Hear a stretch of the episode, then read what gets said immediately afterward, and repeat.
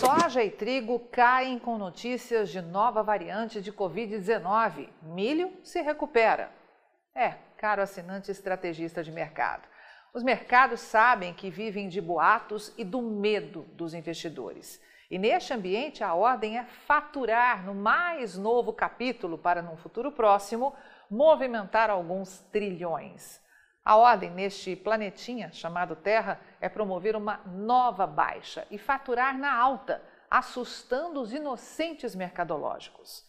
A derrubada dos mercados globais na sexta-feira passada é um exemplo disso, em meio a um tal receio de que uma nova variante se espalhe pelo mundo, sem, é claro, apresentar comprovação alguma. Mas caso você não saiba, desde que este mundo é mundo, tem muita gente que lucra com especulações inflacionárias e outro tanto que tenta de tudo para derrubar governos. Não precisa nem dizer que é extremamente prematuro traçar prognósticos, mas a ordem é assustar, apavorar os inocentes mercadológicos e tentar provocar uma venda generalizada de ativos, a exemplo do playbook de um ano atrás, de um ano e meio atrás. Uma movimentação de aversão a risco grande, com bolsas para baixo, juros para baixo e muita gente por trás de tudo isso, lucrando e lucrando muito. A estratégia atual será de esticar a novela para os próximos dois ou três meses e ganhar muito dinheiro. A ordem é assustar o investidor inocente que, diante de qualquer sopro de vento, já enxerga um potencial impacto negativo sobre a atividade econômica e corre para diminuir a exposição a ativos de risco. A ordem é dizer por aí, sem provas, vale lembrar, que o Omicron é mais transmissível ou mais letal que as cepas anteriores. A ordem é dizer que não existem vacinas contra o Omicron e assustar você mesmo que a tal variante não seja muito mais transmissível e nem mortal do que as anteriores.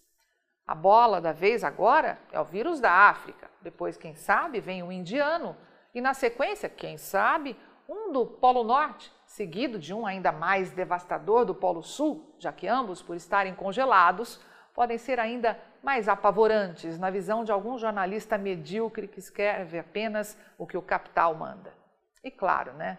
Que ninguém vai te dizer que por trás de tudo isso tem muito dinheiro sendo investido. É claro que ninguém vai te dizer que por trás de toda essa história tem muito interesse em desequilibrar politicamente países. Por isso, fique cada vez mais com os dois olhos bem abertos e coloque no devido lugar títulos como estes, que não param de ser publicados por aí por oportunistas. E tenha certeza que, infelizmente, para a inocência mercadológica, nunca haverá vacina. Portanto, a única coisa que você pode fazer de concreto é investir em conhecimento, investir em informação profissional de mercado.